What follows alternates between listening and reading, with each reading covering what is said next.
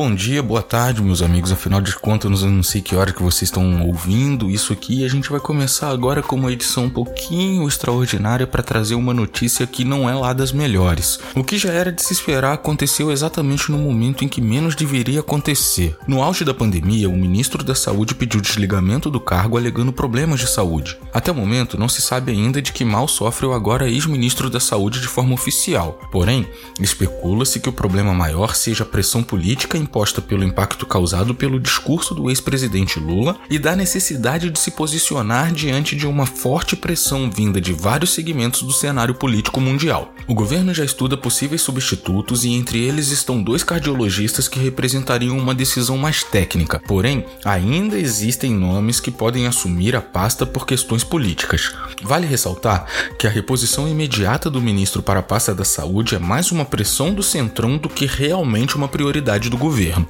O impacto dessa saída justamente no momento em que as negociações para a compra das vacinas estão sendo feitas e as UTIs estão superlotando só será sentido realmente nas próximas semanas. Até lá, fica torcida para que o substituto assuma o cargo prontamente e que o país consiga sair dessa péssima fase que estamos passando.